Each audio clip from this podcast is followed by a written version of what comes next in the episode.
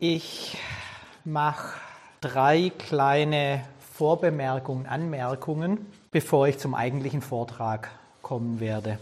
Und zwar betrifft die erste Anmerkung, dass wir ja dieses Jahr die 75 Jahre allgemeine Erklärung der Menschenrechte feiern dürfen. Wie ihr sicherlich wisst, wurde die allgemeine Erklärung der Menschenrechte vor 75 Jahren, nämlich am 10.12.1948, verkündet. Und zwar von dieser Dame öffentlich, die Eleanor Roosevelt, die Vorsitzende der UN-Menschenrechtskommission damals. Und diese Aufnahme gibt es in vielen Versionen. Sie hält in allen möglichen Sprachen diese allgemeine Erklärung der Menschenrechte als Poster so in die Kamera wie hier. Diese Deklaration dient bis heute noch und auch in nächster Zukunft sicherlich noch vielen Menschen auf der ganzen Welt immer wieder als Wegweiser bzw. als Bezugspunkt bei ihren jeweiligen Kämpfen für ein menschenwürdiges Leben ohne Angst und Schrecken. Also die Forderung, ohne Angst und, äh, ohne in Angst und Schrecken leben zu dürfen. Die zweite Anmerkung, da ist jetzt auch schon einiges gesagt worden. Ich möchte aber trotzdem noch mal darauf hinweisen auf diesen Ort hier, falls manche den Ort hier noch nicht so genau kennen. Denn insofern ist diese Stiftung Geiststraße 7 hier mit ihrer Gründungsgeschichte sicherlich auch der geeignete Ort für das Thema des Vortrags heute. Zeitigen doch diese Räumlichkeiten hier und die tragische Gründung der Stiftung ebenfalls von einem Kampf gegen menschliche Grausamkeit. Denn die Stiftung Geiststraße 7 geht ja, wie ihr alle erfahren habt und wie ihr wisst, auf einen Brandanschlag auf dieses Haus hier zurück, der am 16. März 1994 stattgefunden hat. Bei dieser grausamen Brandkatastrophe starben sieben Menschen, 16 erlitten Verletzungen. Das Haus hier in der Geiststraße 7 war damals vorrangig von Geflüchteten bewohnt worden. Die Stiftung Geiststraße 7 kann somit auch als Mahnmal gegen Verbrechen an der Menschlichkeit betrachtet werden. Und sie steht durch ihre Aktivitäten für den Kampf für Menschen, für Menschenwürde. Für die dritte und letzte Vorbemerkung dient mir das heutige Datum als Aufhänger. Denn es ist fast schon eine Ironie der Geschichte oder zumindest ein treffender Zufall, dass ich heute am 20.04. diesen Vortrag halte. Ein Datum, das mit dem Geburtstag eines der übelsten Personifikationen des eliminatorischen Antisemitismus und dem verbrecherischen Mördersystem des deutschen Nationalsozialismus verbunden ist. Adolf Hitler hat sich stets gegen das Recht, Rechte zu haben, in all seinen Dimensionen gewendet und einen grausamen wie nachwirkenden Erfolg auch damit gehabt, auch weit über den Nationalsozialismus hinaus, auch noch eben nach dem Sturz des NS-Regimes. Denn es ist nicht nur die Unfähigkeit zur Einsicht oder angesichts des Horrors die dem sprachlosen Entsetzen geschuldete Weigerung, das Undenkbare zu denken, wie Hannah Arendt einmal schrieb, die einer möglichen Bestrafung jedes Maß entzieht. Also dieses Mördersystems und die Leute, die da mitgemacht haben. Vielmehr ist es das Äquivalenzprinzip des Quid pro quo selbst, das angesichts des Ausmaßes der Barbarei an der Realität scheitert. Darin sind sich Hannah Arendt und Theodor W. Adorno einig. Adorno schrieb in seinem Minima Moralia, Zitat, man muss nur an die Rache für die Ermordeten denken. Werden jedoch die Toten nicht gerecht und Gnade geübt, so hat der ungestrafte Faschismus trotz allem seinen Sieg weg. Und nachdem er einmal zeigte, wie leicht es geht, wird es an anderen Stellen sich fortsetzen. Die Logik der Geschichte ist so destruktiv wie die Menschen, die sie zeitigt. Wo immer die Schwerkraft hintendiert, reproduziert sie das Äquivalent des vergangenen Unheils. Zitat Ende. Diese Aporie, also das unauflösbare Dilemma, führt somit noch einmal zu dem Triumph des Nationalsozialismus. Die Aporie besteht darin, dass zwar einerseits ein Freispruch der Täter das nackte Unrecht wäre, die gerechte Sühne andererseits würde sich aber vom Prinzip grausamer Gewalt anstecken lassen. Aus dieser Aporie kommen wir nicht raus. Was die Shoah und das nationalsozialistische Erbe in der Hinsicht der Zerstörung des Rechts ganz praktisch bedeutet, reflektierte Hannah Arendt bereits 1950 in ihrem Aufsatz Die vollendete Sinnlosigkeit. Sie tat dies in ähnlicher Form wie der gerade zitierte Adorno. Sie schrieb, Zitat, Es ist sinnlos, einen Menschen zu hängen, der an der Fabrikation von Leichen teilgenommen hat, obwohl man sicher keine andere Wahl hat. Also hat sie im Hinblick auf Eichmann geschrieben. Hier handelt es sich um ein Verbrechen, dem keine Strafe je entspricht, denn jedes Strafmaß ist durch die Todesstrafe begrenzt. Zitat Ende. Treffend in all ihren Facetten ist auch Arends Aussage, dass die Menschen unfähig sein würden, ein Verbrechen zu bestrafen oder zu vergeben, das sich jedem Verständnis entzieht, aber auch jeder umfassenden Beschreibung und jeder Erklärung.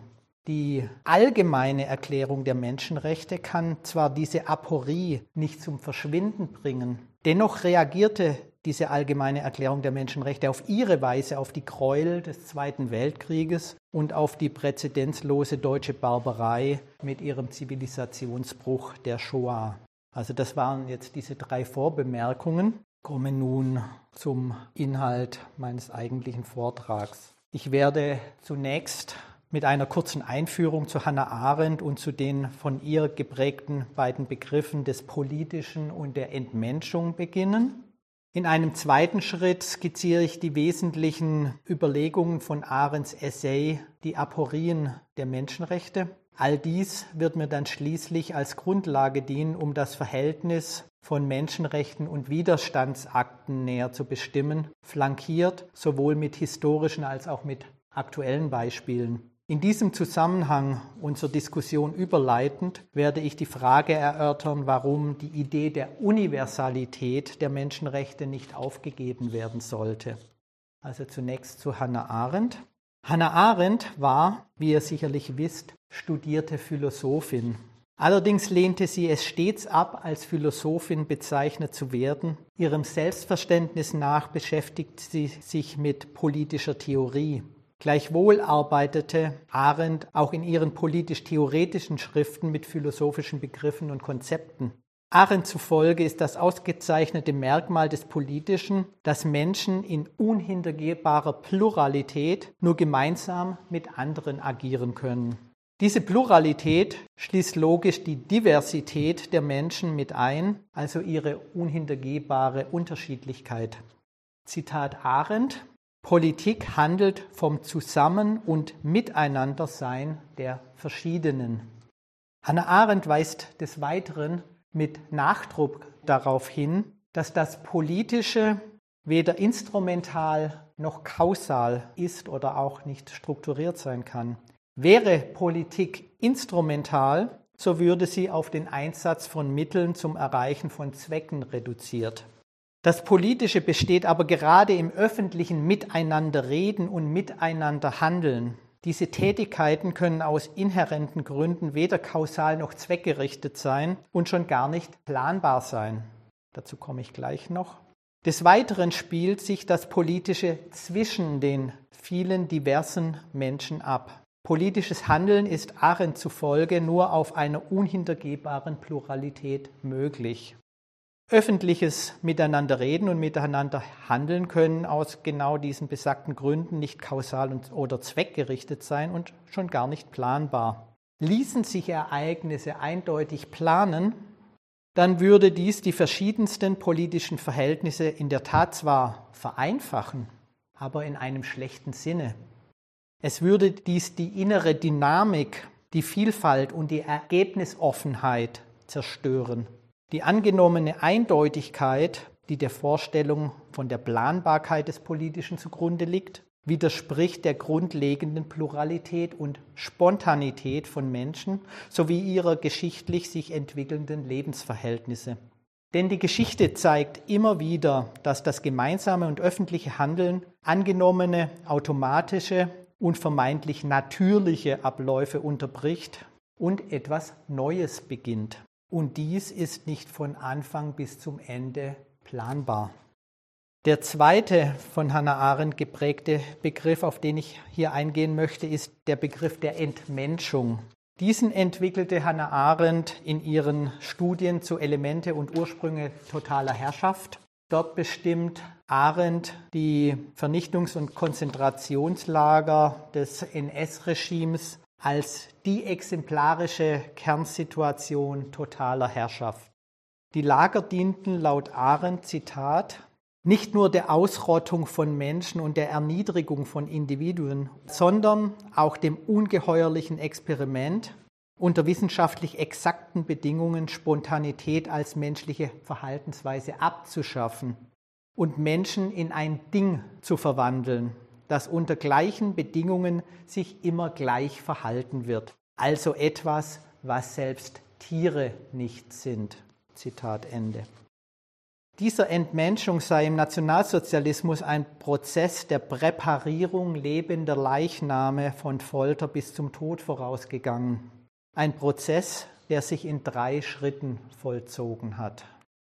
Erstens der Tod der juristischen Person. In Ahrens Worten die totale Entrechtung des Menschen. Zweitens der Tod der moralischen Person in der, Zitat, Schaffung von Lebensbedingungen, in denen Gewissen schlechthin nicht mehr ausreicht und das Gute unter keinen Umständen mehr getan werden kann. Die Lager machen den Tod anonym und sie berauben ihn des Sinns. Dies korrespondiert mit dem Verfall der gemeinsamen öffentlichen Welt, so Hannah Arendt, und schließlich eben der Tod des Individuums in den Vernichtungslagern. Gemeinsam ist den Lagern des NS-Regimes, dass sie Menschen behandeln, Zitat, als ob sie nicht mehr existierten, als ob das, was mit ihnen geschehe, nicht mehr und für niemanden zähle, als seien sie bereits gestorben und als amüsiere sich nur, bevor sie zur ewigen Ruhe zugelassen werden, noch irgend ein verrückt gewordener Geist damit, sie zwischen Leben und Tod eben ein wenig aufzuhalten. Arendt demonstriert mit ihrer Analyse jener drei Stufen der Entrechtung und Entmenschung der Juden im NS zugleich auch das Versagen der naturrechtlichen Vorstellungen der Menschenrechte, wie sie in Teilen der Aufklärungsphilosophie und dem Virginia Bill of Rights von 1776 sowie der französischen Erklärung der Menschenrechte aus dem Jahr 1789 zum Ausdruck kamen. Naturrechtliche und analoge Vorstellungen gehen davon aus, dass die Menschenrechte den Menschen angeboren seien oder religiös begründet von Gott gegeben seien, beziehungsweise anthropologisch begründet, dass sie zum Menschsein überhaupt gehören würden. Aber angesichts der Pervertierung jeglicher Moral und Rechtmäßigkeit durch den NS und angesichts der bürokratisch organisierten und quasi industriellen Fabrikation von Leichen in den Vernichtungslagern ist, so Arendt, die Rede von angeborenen, natürlichen Menschenrechten zynisch geworden. Arendt schreibt darum auch von Aporien der Menschenrechte, so die Überschrift eines Kapitels in ihrem Werk Elemente und Ursprünge totaler Herrschaft. Dieser Textabschnitt geht auf einen früheren Essay von Hannah Arendt zurück mit dem Titel Es gibt nur ein einziges Menschenrecht. Diesen Essay hat Arendt direkt nach der Verkündung der Allgemeinen Erklärung der Menschenrechte geschrieben und im Jahre 1949 veröffentlicht. Also die Allgemeine Erklärung der Menschenrechte wurde publiziert, verkündet und Hannah Arendt hat sofort darauf reagiert und diesen Aufsatz, diesen Essay geschrieben. Bei Aporien sind Widersprüche vorhanden, die gewissermaßen im Sachverhalt selbst liegen.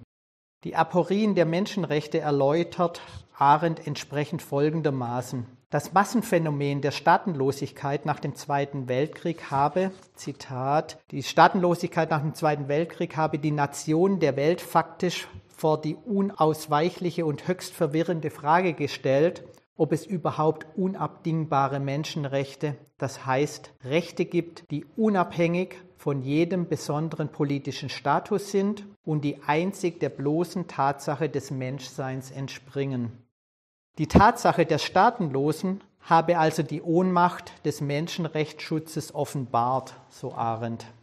Denn diejenigen, die auf ihr bloßes Menschsein zurückgeworfen wurden und die nur noch ihre Menschenrechte in die Waagschale werfen konnten, haben erfahren müssen, Zitat ab der Mitte, dass die abstrakte Nacktheit ihres Nichts als Menschseins ihre größte Gefahr war. Sie waren damit in das zurückgefallen, was die politische Theorie den Naturzustand und die zivilisierte Welt die Barbarei nannte. Zitat Ende. Sobald also der Staat das Recht seiner Bürger nicht mehr garantiert und schützt bzw. ihre Staatsbürgerschaft entzieht, werden die Menschen in einem System souveräner Nationalstaaten aus allen rechtlichen Bezügen herausgeschleudert, weil niemand mehr bereit oder in der Lage dazu ist, die Menschenrechte wirksam zu schützen. Hannah Arendt musste dies als Jüdin, die vor den Nazis fliehen musste, am eigenen Leib erfahren. Arendt zeigt diese Aporien insbesondere am Beispiel der Geflüchteten und Staatenlosen auf. Denn gerade diejenigen, die außerhalb eines staatlichen Rechtsschutzes stehen, sind ja eigentlich auf die universellen Menschenrechte angewiesen und somit ihr eigentlicher Adressat. Stefan Gosepat fasst diese Aporie treffend zusammen. Entweder die Menschenrechte sind global und universal, dann sind sie ohne Gesetzeskraft und damit wertlos. Oder aber sie werden positiviert, also in Gesetzen gefasst und damit juristisch und faktisch durchsetzbar. Aber dies ist nur im Rahmen von Nationalstaaten möglich und dann sind die Rechte nicht universal gültig. Die Aporie der Menschenrechte die sich bei staatenlosen Geflüchteten ganz offensichtlich zeigt, kann man mit Arendt also zunächst wie folgt deuten. Die Menschenrechte versagen genau in dem Moment, in dem sie ihre Funktion Schutz zu gewähren eigentlich erfüllen sollten. Also genau dort, wo keine entsprechenden positiven kodifizierten Rechte vorhanden sind. Die aporetische Erfahrung der staatenlosen Geflüchteten offenbart nach Arendt aber nicht nur die Aporie der Menschenrechte, sondern auch die Paradoxie des Nationalstaates, der universelle Rechte zu garantieren beansprucht, aber dabei nur partikulare Rechte garantieren kann. Diese unheilvolle Lage entstand aber schon vor dem Zweiten Weltkrieg, so Hannah Arendt. Sie war eigentlich schon von Anfang an mit der französischen Deklaration der Menschenrechte von 1789 gegeben, in der Menschen- und Bürgerrechte gewissermaßen miteinander vermengt waren. Mit der Gleichsetzung von nationaler Souveränität mit dem Genuss der Menschenrechte werden nationale Zugehörigkeit und Staatsbürgerschaft unmittelbar miteinander gekoppelt und der Gesetzesschutz bloß für nationale Abstammung garantiert. Gleichsam aber waren Frauen und andere davon ausgeschlossen. Diese ausgeschlossenen Gruppen konnten allenfalls durch Ausnahmerecht geschützt werden. An diesem Umstand mussten schon die damaligen Menschenrechte scheitern, so Arendt. Im 19. und zu Beginn des 20. Jahrhunderts kam es dann zu einer nahezu vollständigen Spaltung zwischen Menschen- und Bürgerrechten. Die Idee der Menschenrechte geriet, Zitat Arendt, zu einer Art Ausnahmerecht für die Unterdrückten, auf das sich die Beschützer beriefen, so Arendt. Damit war zugleich eine zunehmende Bedeutungslosigkeit der Menschenrechte verbunden im faktischen, rechtlichen und im staatspolitischen Leben. Während die Bürgerrechte nationalstaatlich garantiert waren, zeigen sich die Menschenrechte nur noch als bloße abstrakte Idee. Mit dem Aufkommen des Totalitarismus im 20. Jahrhundert, also NS und Stalinismus, ist für Arendt nicht nur das praktische Feld der Politik der Menschenrechte verwüstet, sondern ebenso sind seither tradierte Denkkategorien ruiniert. So können Menschenrechte nicht länger in angeborenen Naturrechten fundiert oder in Vernunft begründet werden. Die vollständige Partikularisierung des Rechts und die Entrechtung großer Teile der Bevölkerung während der NS-Zeit sowie deren Entmenschung über die Grenzen Deutschlands hinaus war für Arendt eine Einladung zum Mord. Und diese Einladung zum Mord wurde noch vor der tatsächlichen Vernichtung gezielt eingeleitet durch den Ausschluss der Lebenden aus der mitgemeinsamen Welt. Arendt sieht darum in der Entrechtung der Juden und Jüdinnen nicht nur ein Verlust an Schutz, sondern auch die Vorwegnahme des Genozids. Des Weiteren entstanden während der Zwischenkriegszeit zwischen dem Ersten und Zweiten Weltkrieg vielerorts sogenannte Displaced Persons, also Minderheiten, die Flüchtlinge und Staatenlose waren. Dabei zeigte sich schließlich, dass viele Menschen, die aus der vermeintlichen Einheit des sogenannten Volkes ausgeschlossen wurden, beziehungsweise dass diejenigen, die sich aus einem Staat und seinen Territorien faktisch ausgestoßen sahen, über keinerlei Menschenrechte mehr verfügten. Der fundamentale Menschenrechtsverlust liegt also nicht so sehr im Verlust partikularer Rechte, das natürlich auch, wie etwa dem Verlust der Bürgerrechte, Darüber hinaus vielmehr resultiert er aus der Aussonderung einiger Gruppen aus der menschlichen Gemeinschaft, wie Arendt schon in ihrem Essay Es gibt nur ein einziges Menschenrecht geschrieben hat. Zitat Das Unglück der Rechtlosen liegt nicht darin, dass sie des Lebens, der Freiheit, des, des Aufstreben nach Glück, der Gleichheit vor dem Gesetz oder der Meinungsfreiheit beraubt sind. Ihr Unglück ist mit keiner dieser Formeln zu decken die entworfen wurden, um Probleme innerhalb gegebener Gemeinschaften zu lösen. Ihre Rechtlosigkeit entspringt einzig der Tatsache, dass sie zu keiner irgendwie gearteten Gemeinschaft mehr gehören. Zitat Ende. Warum kann Arendt dann aber gleichzeitig behaupten, dass das einzige Menschenrecht im Recht, Rechte zu haben bestehe, so lautet ja auch der Titel Ihres ursprünglichen Essays. Es gibt nur ein einziges Menschenrecht und es besteht im Recht, Rechte zu haben. Obwohl sie behauptet, dass Menschen, die aus menschlichen Gemeinschaften ausgeschlossen sind, eigentlich über gar keine Rechte mehr verfügen. Besteht darin der tiefer liegende begriffliche Grund, warum Arendt dies später als Aporien der Menschenrechte bezeichnet hat? Diesen Widerspruch müssen wir jetzt nun schrittweise rekonstruieren. Also das ist jetzt eine typisch philosophische Aufgabe. Arends methodologisches Vorgehen besteht zunächst darin, dass sie das einzige Menschenrecht, nämlich das Recht, Rechte zu haben, ex negativo analysiert. Dies ist ein Verfahren quasi analog einer negativen Beweisführung in der Mathematik. Das macht Arendt, indem sie den stufenweisen Rechtsverlust der Ausgesonderten, der Staatenlosen und der Displaced Persons begrifflich rekonstruiert und darlegt. Diesen Verlust beschreibt sie als zunächst Verlust der Heimat. Heimat versteht Arendt allerdings nicht in einem nostalgisch-romantischen oder gar in einem politisch-konservativen Sinne. Den Verlust der Heimat setzt sie mit dem Verlust des Raumes und des Standes sowie dem Verlust eines Platzes in der Welt gleich. Dazu muss des Weiteren gesagt werden, dass Arendt einen sehr spezifischen Begriff von Welt bzw. von Weltlosigkeit hat. Sie versteht unter Welt im Wesentlichen die vom Menschen erzeugte Welt, die ihre Existenz dem Herstellen von Dingen, dem handelnden Organisieren der politischen Bezüge in menschlichen Gemeinschaften und den geschaffenen Institutionen verdankt. Arendt beschreibt Welt als Bedingung für das sich Einrichten des Menschen. Denn diese Welt, Zitat, bietet ihnen ihre Heimat in dem Maße, in dem sie gegenständliches Leben überdauert und dem Menschen als objektiv gegenständlich gegenübertritt. Damit verbunden ist Welt für Arendt ein politischer Raum, Sie ist das Bezugsgewebe menschlicher Angelegenheiten. Darum ist der Verlust der Heimat auch ein Stück weit gleichbedeutend mit Weltverlust. Denn mit dem Verlust eines festen Ortes und dem Herausgeworfenwerden aus einer Gemeinschaft geht der für das politische Leben der Individuen so wichtige Handlungsraum verloren. Welt konstituiert sich also als Beziehungsgeflecht zwischen den Menschen.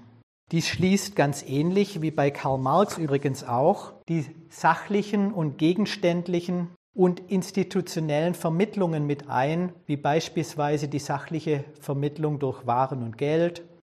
Arends Fokus richtet sich an dieser Stelle aber vor allem auf die sachlich-institutionelle Verbundenheit der Menschen in der Welt durch das Recht. Insofern resultiert aus der Staatenlosigkeit im Besonderen und aus der Ausschließung aus der menschlichen Gemeinschaft im Allgemeinen der Verlust des Rechtsschutzes durch den Staat. Hinzu tritt, wie Arendt schreibt, dass dieses Übel sich deswegen bisher als unheilbar erwies, weil es sozusagen keinen unzivilisierten Flecken Erde mehr gibt, weil wir, ob wir wollen oder nicht, bereits angefangen haben, in einer Welt zu leben. Nur bei vollständiger Organisiertheit des Menschengeschlechtes konnte der Verlust der Heimat und des politischen Status identisch werden mit der Ausstoßung aus der Menschheit überhaupt. Wenn diese Diagnose Hannah Arendts zutreffend ist, hat das begriffliche Folgen für die Begründung der Menschenrechte. Eine naturrechtliche Begründung wird dann unplausibel. Es ist unplausibel, dass dem Menschen von Natur aus qua Geburt und qua seines Menschseins überhaupt bestimmte Rechte zukommt. Wenn man mit Arendt davon ausgeht, dass das Recht, überhaupt Rechte zu haben, nur auf der Grundlage möglich ist, weil wir Menschen normalerweise in einem Beziehungssystem leben. Darüber hinaus weist Arendt auf der Grundlage der historischen Erfahrung von Entrechtung, Flucht und Vertreibung ex negativo nach, dass durch den grundlegenden Entzug des Rechts, Rechte zu haben, die traditionelle Idee der Menschenrechte als angeborene Rechte insgesamt sinnentleert ist, sowie die ihr zugrunde liegende Vorstellung eines abstrakten Menschenwesens, die ein Absehen, und deshalb abstrakt, die ein Absehen von einer Teilhabe an politischen und sozialen Bezügen impliziert. Wie steht es nun aber um die Begründung der Menschenrechte in der 1948 verfassten Allgemeinen Erklärung der Menschenrechte der Vereinten Nationen. Gegenüber den älteren Erklärungen der Menschenrechte besteht ja ihre neue Begründung darin, also gegenüber der französischen von 1789 oder auch den Virginia Bill of Rights von 1776, besteht ja die neue Begründung darin, dass sie die Menschenrechte in der individuellen Menschenwürde verankert.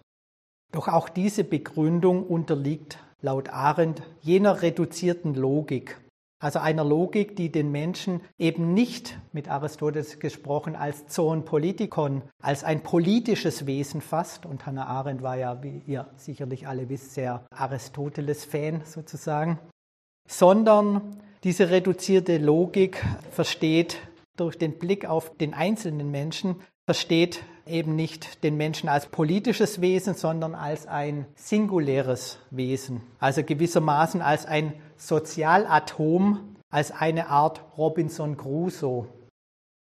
Mit Arendt wäre das genau falsch rum, weil das menschliche Sein, das Menschsein eben sich nur durch dieses Beziehungsgeflecht mit anderen überhaupt erst konstituiert steht jetzt nicht in meinem Vortrag, aber kleine Anmerkung am Rande. Selbst wenn man den Roman Robinson Crusoe liest, dann zeigt sich ja, dass der Robinson Crusoe auch schon ein sozialisiertes, gesellschaftlich geprägtes Wesen war. Sonst hätte er die Werkzeuge, die ihm angeschwemmt wurden, hätte er nicht handhaben können. Diese Werkzeuge haben auch andere hergestellt. Er hatte das Know-how dazu, er hatte die Erziehung dazu. Er hat einen Kalender angelegt, wo er am siebten Tag gebetet und sich ausgeruht hat. Da merkt man, er hat seine englische Gesellschaft sozusagen in sich drin gehabt und mit auf diese Insel gebracht. Also er war insofern auch kein Sozialatom. Das ausgezeichnete Merkmal des politischen Wesens des Menschen ist nach Arendt aber, dass der Mensch nur im Plural, also gemeinsam mit anderen Menschen agieren kann. Einer menschenwürdigen Politik und das damit verbundene Rechtsverständnis müsse jene Einsicht zugrunde liegen, wie Arendt an anderer Stelle schreibt, dass es Menschen nur im Plural gibt. Also es gibt nur den Menschen im Plural laut Hannah Arendt. Dagegen kennzeichnet die totalitäre Herrschaft, so Arendt, dass eine solche darauf ausgeht, Zitat, alle Menschen in ihrer unendlichen Pluralität und Verschiedenheit so zu organisieren, als ob sie nur einen einzigen Menschen darstellten. Die Welt ist also von dem Moment an nicht mehr menschlich, nicht mehr menschenwürdig, wenn diese grundlegende Pluralität verworfen oder abgeschafft wird oder eben auch begrifflich nicht auftaucht, so wie in der allgemeinen Erklärung der Menschenrechte. Ein mögliches Missverständnis ist hier sogleich zu klären. Dieser Gedanke, der die grundlegende Pluralität des Menschseins zum Ausdruck bringt, hat nichts damit zu tun, das Gleichheitspostulat der Menschenrechte aufzugeben. Im Gegenteil, denn die menschliche Pluralität ist untrennbar mit der Gleichheit verknüpft, wie Hannah Arendt in ihrem Buch Vita Activa schreibt. Zitat das Faktum menschlicher Pluralität, die grundsätzliche Bedingung des Handelns wie Sprechens, manifestiert sich auf zweierlei Art, als Gleichheit und als Verschiedenheit. Zitat Ende. Ohne diese Pluralität gäbe es keine gemeinsame Welt und keinen politischen Raum, innerhalb dessen die Menschen sich unterscheiden können. Gleichheit ist für Arendt ein Produkt des politischen Zusammenlebens, das auf der Pluralität der Menschen beruht die mit anderen Menschen zusammen ihr Leben auf der Erde teilen. Gleichheit und ebenso Freiheit sind somit keineswegs natürlich gegebene Menschenrechte. Gleichheit ist nicht gegeben, schreibt Arendt, sondern wird durch eine vom Prinzip der Gerechtigkeit geleitete menschliche Organisation produziert. Als Gleiche nur sind wir das Produkt menschlichen Handelns. Gleich werden wir als Glieder einer Gruppe, in der wir uns Kraft unserer eigenen Entscheidung gleiche Rechte garantieren. Gleichheit und Freiheit haben also mit Natur gar nichts zu tun, wie sie dann an anderer Stelle bemerkt. Wir können an dieser Stelle ein erstes Fazit ziehen, nämlich Rechte und mithin Menschenrechte betrachtet Arendt folglich nicht als Eigenschaften von irgendwie sozial unabhängigen Individuen oder Sozialatomen. Erst mit dem Zugang zu einer rechtlich und politischen Ordnung, zu einem Zitat Beziehungssystem, auf dem aufgrund von Handlungen und Meinungen beurteilt wird, werden alle anderen Rechte wirksam und einklagbar. Darum ist nach Arendt das Recht, Rechte zu haben, das einzige Menschenrecht. Daraus folgert Arendt zugleich die Konsequenz, dass dieses einzige Menschenrecht von der Menschheit selbst durch gegenseitige Anerkennung und Vereinbarung politisch garantiert werden muss. Insbesondere das Recht jedes Menschen auf Mitgliedschaft in einem politischen Gemeinwesen, garantiert von einer Gemeinschaft der Nationen. Das ist der Gesichtspunkt des Kosmopolitismus. Aber auch in regionaler Hinsicht folgt daraus, das Recht, so Arendt, niemals einer Staatsbürgerschaft beraubt zu werden, das Recht, niemals ausgeschlossen zu werden von den Rechten, die sein Gemeinwesen garantiert. Insofern ist für Arendt das Politische und dessen grundlegende Pluralität bezüglich der Beziehungen der Individuen untereinander sowie der Vielverschiedenheit der Individuen selbst die Grundlage des Rechts. Menschenrechte sind insofern, wie Arendt gleich im ersten Satz ihres Essays klarstellt, Zitat, eine Angelegenheit praktischer Politik. Daraus ergeben sich allerdings auch Ungewissheiten. Ich lasse diesbezüglich nochmals Arendt selbst ausführlich zu Wort kommen. Diese neue Situation, in der die Menschheit faktisch die Rolle übernommen hat, die früher der Natur oder der Geschichte zugeschrieben wurde, würde in diesem Zusammenhang besagen, dass das Recht auf Rechte oder das Recht jedes Menschen, zur Menschheit zu gehören, von der Menschheit selbst garantiert werden müsste. Und ob dies möglich ist, ist durchaus nicht ausgemacht. Denn entgegen allen noch so gutwilligen humanitären Versuchen, neue Erklärungen der Menschenrechte von internationalen Körperschaften zu erlangen, muss man begreifen, dass das internationale Recht mit diesem Gedanken seine gegenwärtige Sphäre überschreitet, nämlich die Sphäre zwischenstaatlicher Abkommen und Verträge. Und eine Sphäre, die über den Nationen stünde, gibt es vorläufig nicht. Auch würde sich diese Kalamität keineswegs durch die Errichtung einer Weltregierung ändern. Arendt lehnt also auch eine übergreifende Weltregierung ganz explizit ab. Um nun im Folgenden auf den Zusammenhang von Menschenrechten und Widerstandsakten zu sprechen zu kommen, möchte ich die dafür begrifflich notwendigen Aspekte aus Hannah Arendts Überlegungen noch einmal ganz kurz zusammenfassen.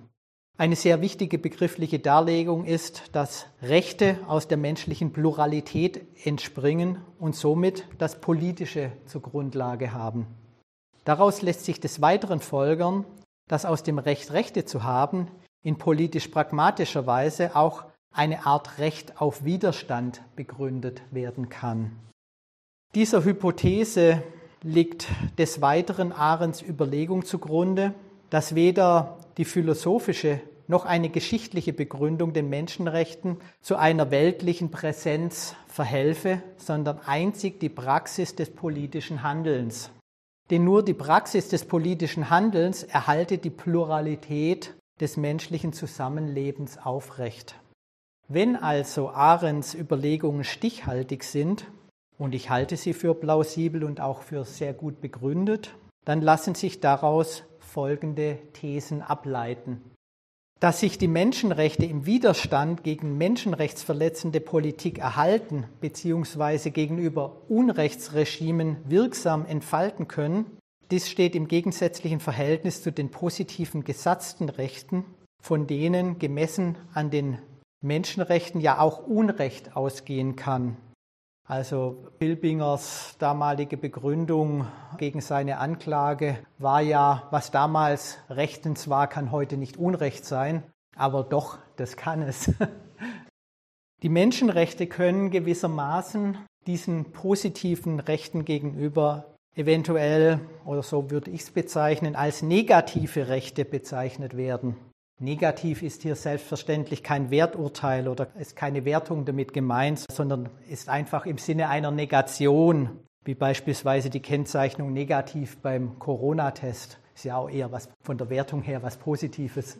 Und insofern würde ich die Menschenrechte in diesem Sinne gegenüber den positiv gesatzten Rechten, die nur staatspolitisch begründet werden oder von staatlichen Institutionen gewährleistet werden können, als negative Rechte bezeichnen. Ich werde gleich dazu noch genaueres sagen. Diese Überlegungen lassen sich meines Erachtens sehr plausibel aus Ahrens Überlegungen folgern. Meine nachfolgenden Überlegungen gehen damit aber auch ein Stück weit über Hannah Arendt hinaus. Dies ist allerdings möglich, ohne dass meine Überlegungen gewissermaßen als Fremdkörper in die Texte Hannah Arendts hineinprojiziert werden, da das Potenzial für meine weiteren Überlegungen bereits meines Erachtens in den Arendtschen Texten eben schon angelegt bzw. vorhanden ist. Ich möchte diese Überlegungen in diesem dritten und letzten Teil meines Vortrags ausführen und begründen. Eine politische Praxis, wie Hannah Arendt sie anvisiert und die zugleich gegen Entmenschlichung, gegen die Verletzung der Menschenwürde, gegen Entrechtung, gegen Diskriminierung und gegen Ausbeutung ankämpft, sich gegen all dies wehrt oder sich auch solidarisch mit den Unterdrückten gegen ihre Unterdrückung einsetzt, findet sich eben nicht mit Unrecht ab. Darin besteht die negative Seite der Menschenrechte, diese Negation. Dieses nicht damit abfinden wirkt also zugleich gerade auch dann, wenn jenes Unrecht auf der Grundlage von positiven, gesatzten Rechten geschieht. Auch bei Unrechtsregimes oder auch, wir müssen da gar nicht so weit gehen, Deutschland verstößt auch gegen viele Menschenrechte, gerade beim Schutz von Geflüchteten. Mehr noch, in diesen politischen Auseinandersetzungen und Kämpfen reproduziert sich zugleich das Recht, Rechte zu haben, in eben diesem grundsätzlichen Sinn. Insofern ist im grundsätzlichen Recht, Rechte zu haben, ein universelles Widerstandsrecht gewissermaßen eingeschrieben, das sogar noch über die Präambel der Allgemeinen Erklärung der Menschenrechte von 1948 hinausgeht. In dieser Präambel heißt es, dass es notwendig sei, die Menschenrechte durch die Herrschaft des Rechts zu schützen damit der Mensch nicht gezwungen wird, das letzte Mittel zum Aufstand gegen Tyrannei und Unterdrückung zu greifen. Also als letztes Mittel zum Aufstand zu greifen. Also selbst in dieser Erklärung ist gewissermaßen Widerstandsrecht mit drin, aber da, wo ich drauf hinaus möchte und mit Arendt drüber hinaus möchte, das werde ich jetzt gleich darlegen. Der Arensche Gedanke des Rechts, Rechte zu haben, geht insofern darüber hinaus, weil die Universalität dieses Rechts eine grundsätzliche Spannung gegenüber der Partikularität der Staatsbürgerrechte sowie gegenüber der staatlich gebundenen Positivierung der Menschenrechte darstellt. Denn das Menschenrecht, Rechte zu haben, wirkt auch, ohne dass eine staatliche Instanz diese Rechte kodifizieren und einklagbar machen muss. Es wirkt. Und wie es wirkt, sieht man daran, weil überall dort, wo Menschen gegen Entmenschlichung, gegen die Verletzung ihrer Würde, gegen Diskriminierung und gegen Ausbeutung ankämpfen, überall dort, wo sie das Recht auf Diversität und Heterogenität oder Pluralität einfordern, also das Recht einfordern, anders sein zu dürfen, ohne in Angst leben zu müssen, überall dort, wo Menschen sich gegen Unrecht widerständig zeigen, überall dort wirkt das Menschenrecht, Rechte zu haben, ex negativo. Die Idee der Menschenrechte wirkt gewissermaßen schon als normative Kraft bzw. als regulative Idee, also ohne dass es positives Recht ist, ohne dass die Menschenrechte durch eine höhere Instanz geschützt werden oder dass sie im positiven Sinne einklagbar sind. Mit einer Positivierung der Menschenrechte, also mit ihrer kodifizierten Verrechtlichung, verschwindet diese negative universelle Wirkung nicht. Im Gegenteil, sie stellt die Voraussetzung der Positivierung dar. Jene normative Kraft und das damit verbundene Gerechtigkeitsempfinden liegt der gesamten Menschenrechtspolitik zugrunde und es zieht sich durch die Geschichte hindurch.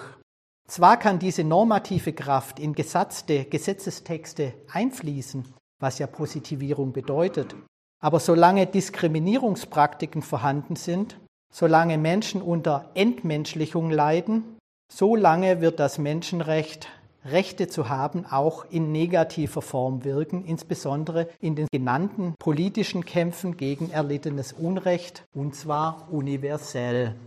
Denn die Idee der Menschenrechte, auch wenn diese nicht überall rechtsgültig ist, ist ja bereits in der Welt. Das macht ja auch ihre Universalität aus, ebenso wie ihre Unteilbarkeit. Entsprechend werden ja auch diejenigen Regime, die sich gegen bestimmte Menschenrechte verschließen oder gegen sie verstoßen, von denjenigen, denen Unrecht geschieht und von denjenigen, die sich mit den Opfern von Menschenrechtsverletzungen solidarisieren, an den Menschenrechten gemessen. Das heißt auch, die Spannung zwischen der Universalität des Menschenrechts und den partikularen staatsrechtlichen Verfasstheiten ermöglicht und legitimiert allen rechtlos gebliebenen und unrecht erfahrenen Menschen einen Druck von unten aufzubauen gegenüber den herrschenden Rechtspraktiken, die sie ausgeschlossen halten oder die sie unterdrücken, diskriminieren, entmenschlichen und so weiter. Dieser Druck von unten, also von den Beherrschten oder den Diskriminierten ausgehend und von den Opfern von Unrecht, hat tatsächlich sehr oft zur Änderung und radikalen Neuinterpretation von jeweils positiven gesatzten Rechten geführt, auch wenn dieser Druck von unten oftmals sehr langwierig aufrechterhalten sein musste, wie etwa die Geschichte des Frauenwahlrechts zeigt. Auch der lang andauernde Kampf gegen Zwangsheteronormativität, ausgehend von der damals sogenannten Schwulenbewegung in Deutschland gegen den Paragraph 178, der sexuelle Handlungen zwischen Personen männlichen Geschlechts unter Strafe stellte, kann hier als Beispiel genannt werden. Jener Paragraph wurde sage und schreibe erst 1994 abgeschafft. Und wie wir alle wissen, ist es sicherlich noch ein langer Weg, bis LGBTQI Plus-Personen in allen Belangen rechtlich gleichgestellt sind. Diese Kämpfe gehen zu Recht weiter.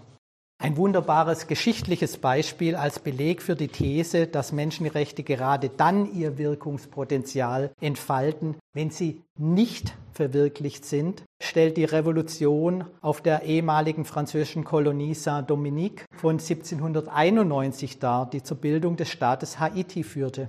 Der Staat Haiti, der im Jahr 1804 als erstes Land Lateinamerikas seine Unabhängigkeit erlangte, verdankt seine Existenz einer erfolgreichen Sklavenrevolution.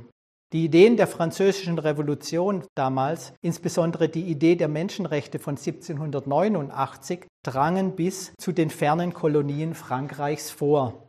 Diese Idee wirkte auch auf Saint-Dominique bezüglich des ohnehin schon vorhandenen Freiheitswillen der Versklavten noch zusätzlich motivierend und als normative Kraft. Die aufständischen Sklaven beriefen sich auf die französische Deklaration und sahen sich selbst als Adressaten dieser Rechte. Sie beriefen sich darauf, dass diese Rechte allen Menschen zukommen, also auch ihnen, die damaligen Aufständischen strebten eine autonome Modellrepublik von People of Color an, auf der Basis einer Plantagenwirtschaft mit freien Arbeitsbedingungen.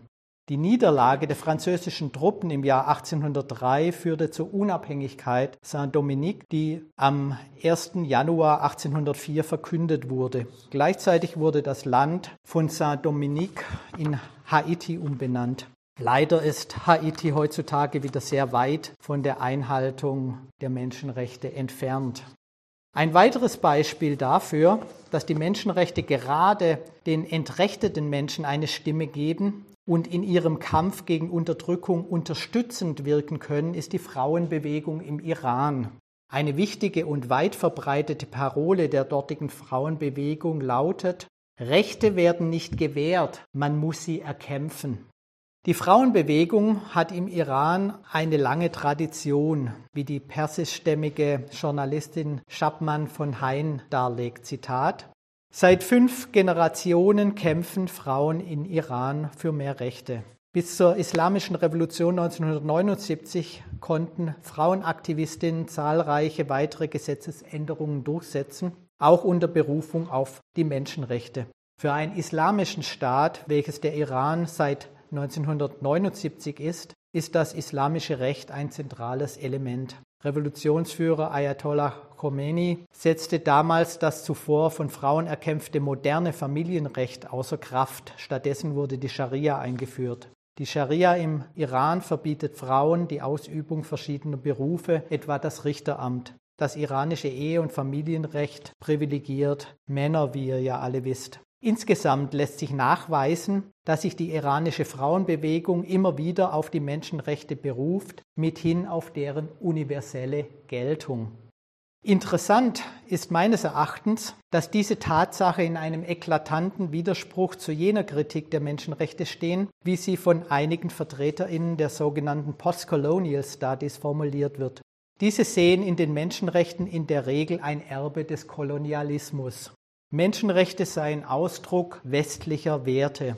Dem universellen Anspruch der Idee der Menschenrechte stehe also faktisch die westliche Genese und die partikular normative Begründung aus der Tradition der europäischen Aufklärung entgegen. Der Anspruch auf die Universalität der Idee der Menschenrechte berge ein eurozentristisches Herrschaftsmoment. Die universalistische Idee verschleiere mit ihrer moralischen Setzung diese Herrschaft sogleich. Oft genug würden die Menschenrechte zur Herrschaftssicherung instrumentalisiert, wie etwa bei politischen, ökonomischen und militärischen Interventionen in formal dekolonisierte souveräne Staaten. Dabei schlage ihr moralischer Anspruch, Unterdrückung und Unrecht anzuprangern, in ein hegemoniales, westlich orientiertes Instrument der Beherrschung um. Die Universalisierung der in Europa und in den Vereinigten Staaten entstandenen Ideale führe geradewegs zur Konsolidierung der Herrschaft Europas und Nordamerikas über den Rest der Welt. Mit dem Eurozentrismusvorwurf ist auch eine Kritik am Kulturimperialismus verbunden. Eine Kritik, die ja zu Recht auf die Ungerechtigkeiten und Diskriminierungen hinweist, dass die in der vorherrschenden westlichen Kultur gemachten Erfahrungen generalisiert und zur Norm erhoben werden. Die Folgen dieser Dominanz sind, dass bestimmte andere Erfahrungen, Historien und kulturelle Hervorbringungen als das andere schlechthin gekennzeichnet werden, zum Beispiel als exotisch stereotypisiert oder gar ausgeblendet werden. Eine wichtige politische Leistung des postkolonialen Diskurses ist es, immer wieder darauf hinzuweisen, dass die mit dem Kulturimperialismus verbundenen Diskriminierungen vehement zurückzuweisen sind und des Weiteren, dass die Ideen der Menschenrechte leider auch sehr oft für herrschaftliche Zwecke und militärische Aktionen missbraucht werden. Dies bleibt im Rahmen meiner folgenden Kritik an den Positionen des postkolonialen Diskurses gegenüber den Menschenrechten absolut richtig. Das möchte ich an dieser Stelle explizit betonen. Denn die mit einem Kulturimperialismus verbundene Gewalt und die Diskriminierungsformen sowie der instrumentell politische Einsatz der Menschenrechte zur Herrschaftssicherung müssen ganz klar kritisiert werden. Meine kritische Frage gegenüber den Einschätzungen aus dem postkolonialen Diskurs ist allerdings die folgende. Warum sollte mit all dieser berechtigten Kritik an der vorherrschenden Menschenrechtspolitik zugleich auch der Anspruch auf die Universalität der Menschenrechte aufgegeben werden? Treffen diese richtigen Hinweise und Kritikpunkte, wie sie von postkolonialer Seite geäußert werden, überhaupt den Kern des Universalitätsgedankens? Ich meine nein. Ich behaupte sogar, dass die Idee der Universalität der Menschenrechte die wichtigen politischen Forderungen jener postkolonialen Kritikpunkte an den Herrschaftsmomenten der Menschenrechtspolitiken sogar stärken kann. Für diese Behauptung möchte ich nun gegen Ende meines Vortrags noch ein paar gute Gründe aufführen. Hinsichtlich jener Kritik gegenüber der Idee der Universalität der Menschenrechte sowie gegenüber des Eurozentrismusvorwurfs, wie sie teilweise von Seiten dieses postkolonialen Diskurses oder von den Postcolonial Studies geäußert werden, hat die iranische Frauenrechtlerin und Autorin Roya Hakakian eine eindeutige Meinung. Die Argumente der Vertreterinnen des postkolonialen Diskurses bezeichnet sie diesbezüglich als kulturrelativistisch. Der Kulturrelativismus verschleiere seinerseits bestimmte Formen von Unterdrückung. In einem Interview mit der Tageszeitung Der Tagesspiegel vom 10.03.2017 sagte Hakakian, Zitat, es gibt keine größere Plage für Menschenrechte in dieser Welt als den Relativismus. Frauen haben das Recht, ihre eigenen Entscheidungen zu treffen, ob es nun um ihren Körper oder ihre Kleidung geht. Punkt. Und dieses Recht gilt nicht nur für die Frauen in Berlin oder New York City, es gilt auch für die Frauen von Teheran. Zitat Ende. Was könnte genau der Grund sein, warum etwa Frauenrechtlerinnen wie Roya Hakakian aus dem persischen oder auch andere Frauen aus dem arabischen Raum, aber auch viele aus den afrikanischen Ländern so vehement gegen jene eigentlich doch gut gemeinte Auffassung des postkolonialen Diskurses oder aus diesen Diskussionen, warum sie da anpolemisieren dagegen? Etwa gegen die Aufforderung, dass ja alle gegebenen Kulturen, so wie sie sind, gleichermaßen geachtet oder respektiert werden sollten und ihre Eigenheiten gegen einen Kulturimperialismus geschützt werden sollten. Menschenrechtsaktivistinnen wie Roya Hakakian weisen darauf hin, dass die auf den ersten Blick so gut anhörenden und wohlmeinenden Argumente des Kulturrelativismus, der sich gegen die Universalität der Menschenrechte ausspricht, denjenigen gewissermaßen einen Bärendienst erweisen, die an ihrer jeweiligen Kultur leiden, die von ihr unterdrückt oder diskriminiert werden und gerade aus diesen Gründen gegen diese Kulturen ankämpfen. Man könnte ja mit Blick auf die Genitalverstümmelungspraktiken in bestimmten afrikanischen Regionen zurückfragen, ob denn dieses grausame Ritual der Beschneidung von jungen Mädchen überhaupt ein schützenswertes Kulturgut darstellt. Doch auch jenseits aller Polemik lässt sich jedenfalls feststellen, dass die Berufung auf die Menschenrechte für solche Bewegungen wie etwa die iranische, arabische oder afrikanische Frauenbewegung unterstützend und kräftigend wirken. Es ließen sich noch weitere Beispiele anführen, bei denen die Idee der Menschenrechte sich unterstützend auf die Kämpfe gegen Entrechtung, Marginalisierung, Unterdrückung, Diskriminierung und Ausbeutung auswirkten und die Kämpfenden sich darum sehr stark auf die Menschenrechte beziehen. Bezüglich des Begriffs Universalität möchte ich an dieser Stelle zunächst auf ein grundlegendes Missverständnis zu sprechen kommen, das sehr häufig anzutreffen ist nämlich dass das Wort universell sehr oft mit generell synonym gesetzt wird und insofern damit verwechselt wird. Mehr noch, das Universelle wird häufig als etwas Generelles vorgestellt, das auch noch in sich homogenisiert sei und insofern keine Diversität zuließe. In begrifflicher Hinsicht wird aber der Unterschied zwischen den Kennzeichnungen universell und generell sogleich klar, wenn man ihre Gegenteile heranzieht.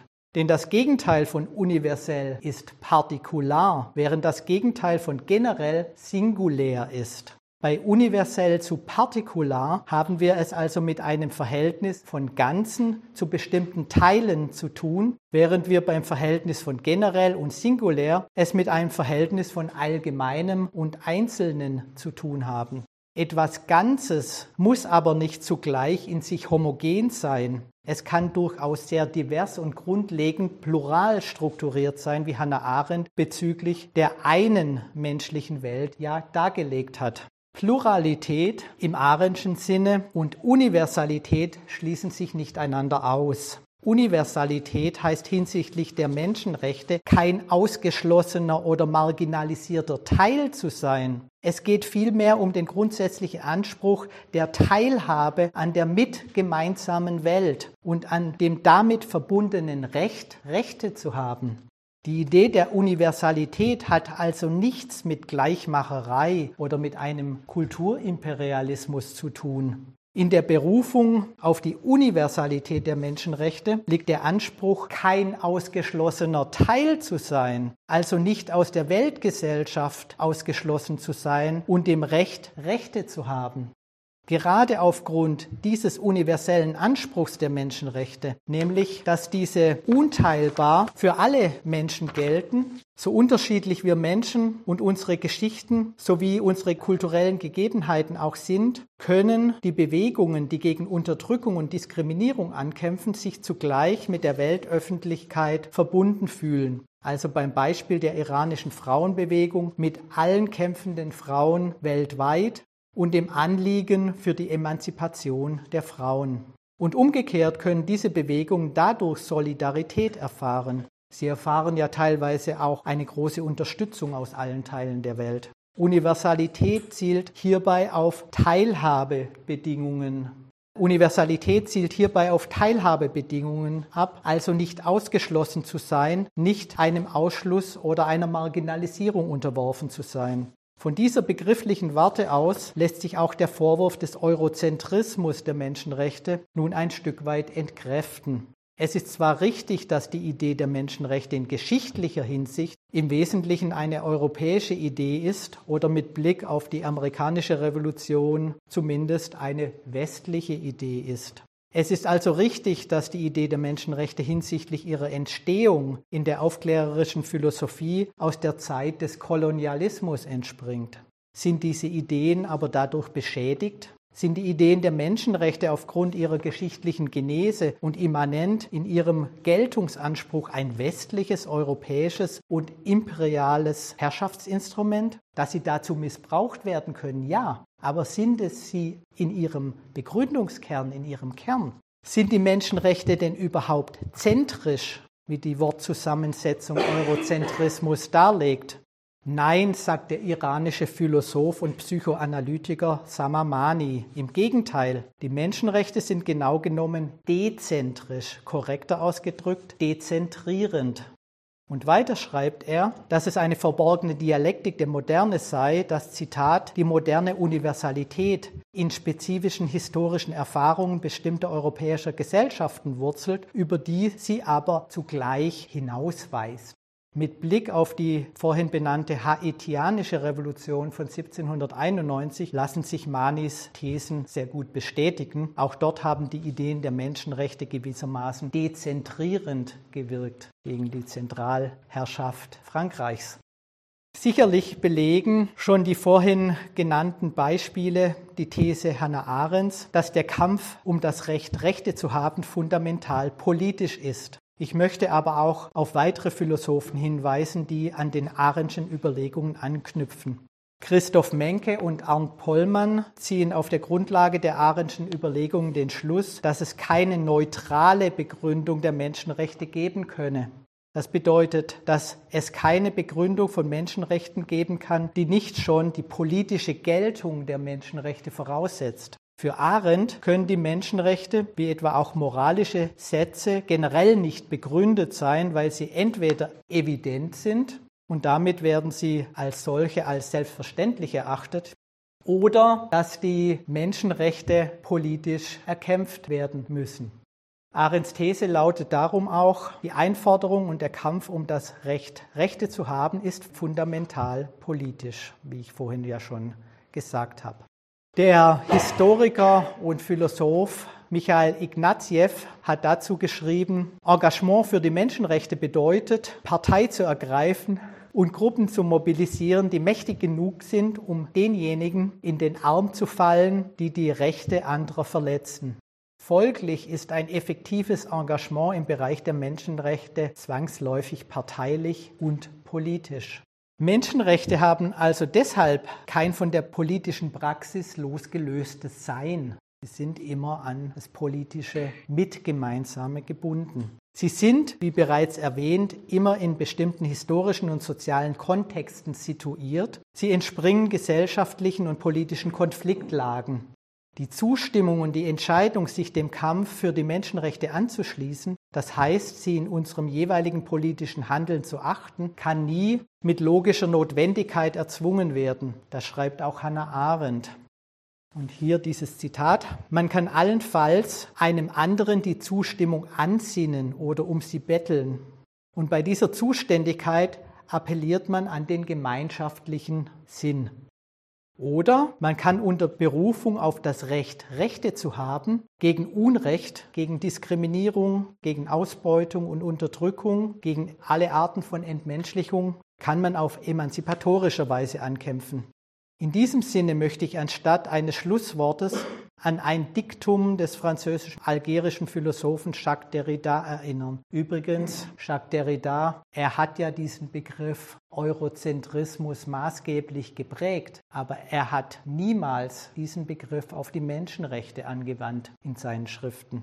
Jacques Derrida hat einst geschrieben, Menschenrechte sind uns nicht gegeben, sondern aufgegeben. Und mit diesem Schlusssatz von Jacques Derrida möchte ich jetzt gerne zur Diskussion überleiten. Vielen Dank für eure Aufmerksamkeit.